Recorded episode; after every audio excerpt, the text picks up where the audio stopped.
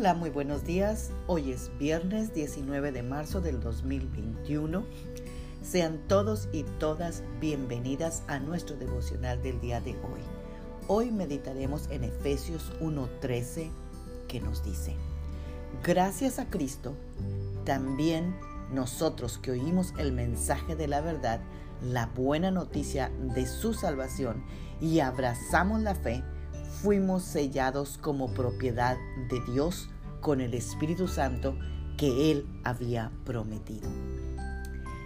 Amados guerreros y guerreras de Dios, decíamos en el devocional del día de ayer que al creer en el Señor Jesucristo y recibirlo en nuestra vida, somos hechos hijos de Dios. Pues bien, si tú así lo has hecho, es fundamental que también conozcas la siguiente verdad. El Espíritu Santo ahora está en ti. La tercera persona de Dios vive dentro de ti, como dice el versículo de hoy. Dios, como parte de su obra salvadora para con nosotros, nos ha sellado con su Espíritu Santo y nos ha puesto sello espiritual y nos ha dicho, mi morada eres tú. Esta afirmación es una verdad que puede transformar nuestras vidas pero es necesario que pidamos a Dios en oración íntima y sincera que sea Él a través de su Espíritu Santo quien nos revele la increíble grandeza de su poder para con nosotros los que creemos. Guerreros y guerreras de Dios, verdaderamente nuestra mente es muy limitada para entender la esperanza, las riquezas o la supereminente grandeza de Dios hacia nosotros. Pero el Espíritu Santo, que escudriña lo profundo de Dios, nos revelará lo que Él nos ha concedido. Eso es espectacular.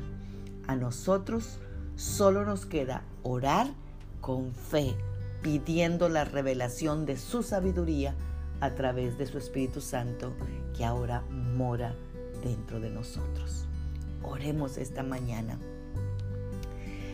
Padre, en el nombre de Jesús, Señor, ensancha nuestro corazón y nuestra mente para poder asimilar lo tremenda bendición que tú nos has dado de que somos morada tuya. El Espíritu Santo de Dios ahora vive dentro de nosotros. Oh Padre de la Gloria, es por tu amor y tu favor que me has hecho tu hijo.